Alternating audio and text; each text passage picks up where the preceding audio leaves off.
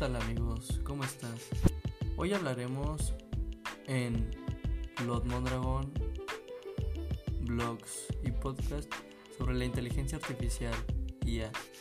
Esta es una de las ramas de la informática con eh, fuertes raíces en otras áreas como la lógica y las ciencias cognitivas.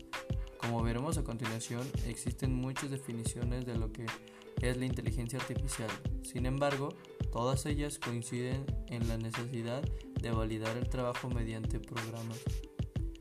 Simón, uno de los padres de la IA, afirma en uno de sus artículos de 1995 que el momento de la verdad es un programa en ejecución.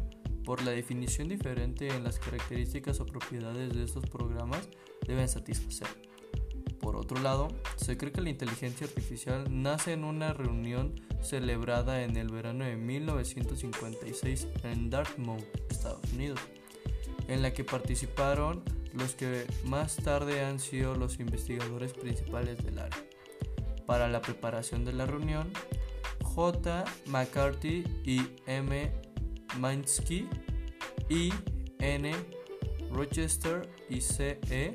Shannon redactaron una propuesta en la que aparece por primera vez el término inteligencia artificial.